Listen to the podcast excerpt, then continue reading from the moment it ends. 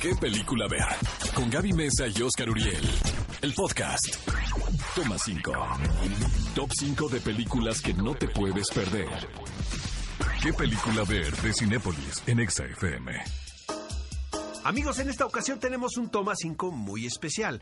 Grandes películas que todo amante de la música debe ver. Obviamente a través del universo dirigida por Julie Taymor. A propósito de la música de los Beatles, pocas veces se han utilizado estas melodías de una manera tan divertida como esta película que hace Julie Taymor, ambientada en los años 60, en la época de las turbulentas protestas contra la guerra, la exploración mental y el rock and roll. Eh, es un peliculón loco, ¿estás de acuerdo? Pues yo la primera vez que lo vi no, creo que no la supe valorar porque tal vez iba con la mentalidad de ver una historia muy estructurada con una narrativa clásica y en realidad esto es un festejo totalmente. Sí, es como Pero una serie de pensándola bien, sí. a- apenas hilados, pero vaya, no le quedó, no es que le haya quedado así, es que era la Ah, no, idea de era la directora. A mí me encanta la verdad Julie Taymor porque creo que es una visionaria, ¿no? Y sobre todo en la cuestión plástica de sus películas, casi famosos de Cameron Crowe. Peliculón loco, señores, sí, este sí. definitivo, caray. Hay dos cosas que me atañen, la música, el rock and roll y obviamente El periodismo, voca- la vocación del periodismo. Claro. Ese periodismo de investigación, de ir al lugar, de acompañar a una banda en una gira y de que eso se publique con una cantidad, ¿no? De caracteres que ya no Sí, existen. ahora lo googleas nada más. No, deja eso. Incluso las, las ediciones impresas de los de revistas son, son cada vez más elementales, ¿no? Y esta película obviamente apela a ese momento. Y, y eso que se estrenó cuando todavía existían Y es una especie de autobiografía también de Cameron Crowe, ¿no? Totalmente, Porque, porque, él, lo vivió. Él, este, él pidió ser corresponsal de Rolling Stone, ¿no? Para, para una gira. Es una película que me gusta muchísimo, la verdad. Kate Hudson, pocas veces, ¿no? Como tan luminosa, nominada a Mejor Actriz de Reparto por esta película. Y el gran Philip Seymour Hoffman, ¿no? No se la pueden perder.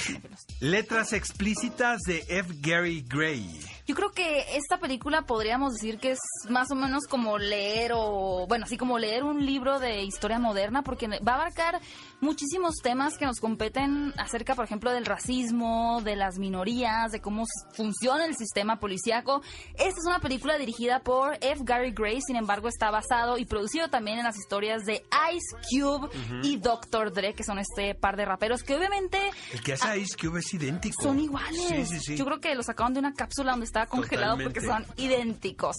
Vamos a ver en esta película de letras explícitas cómo es que este par de, de chicos se fueron abriendo campo, pues realmente en un lugar totalmente difícil de hacerlo porque no era uno que se era eh, para crear música, para tener éxito. Esto porque era una sociedad muy complicada donde había mucha violencia, donde había muchas injusticias.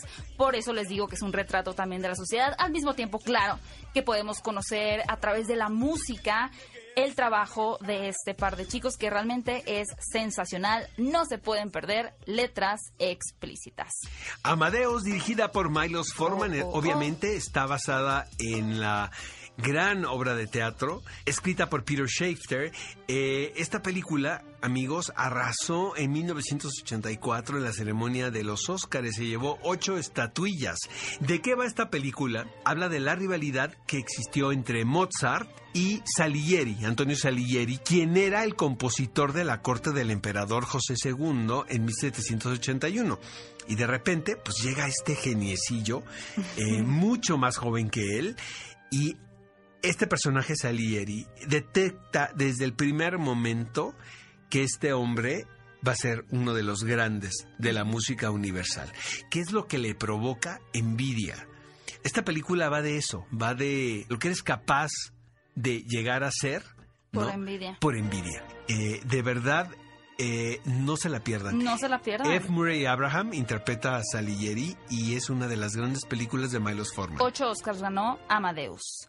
Y la última recomendación para todos los románticos como su servidora y la productora que está aquí enfrente de mí es empezar otra vez una película protagonizada por Kira Knightley y Mark Ruffalo. Lo que es encantador, eh, más allá de que se Levine trata... también. Adam le sale como malvado ahí. Sí, sí, de sí. hecho, el personaje de Adam Levine vota, o sea, saca de su vida al personaje de Kira Knightley porque ella lo acompaña a Nueva York a buscar una nueva vida, a buscar éxito.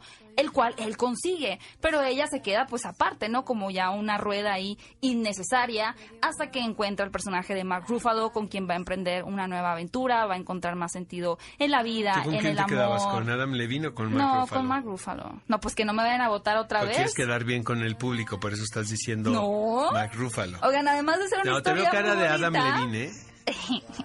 no sé qué decir. Además de ser una historia muy bonita, la música original que fue compuesta para la película es grandiosa, es muy romántica. Es uno de esos soundtracks que se quedan grabados a menos. Para mí me gustó muchísimo y uno después de ver la cinta los escucha una y otra. Yo creo que prefiero Once, la primera de John Carney. Me parece una gran película. Todas sus películas están ligadas a la música, que me parece un estilo como y un sello muy distintivo, ¿no? Eh, Sí, John Carney ha hecho muchas buenas películas para todos aquellos que aman la música, que es nuestro toma 5. Y justamente con esta cinta, que es una de las que ha dirigido, empezar otra vez, terminamos nuestras cinco recomendaciones de películas que no se pueden perder en Cinepolis Click si son amantes de la música. Ve a Cinépolis y utiliza el hashtag qué película ver. Escúchanos en vivo todos los sábados a las 10 de la mañana en Exa FM 104.9.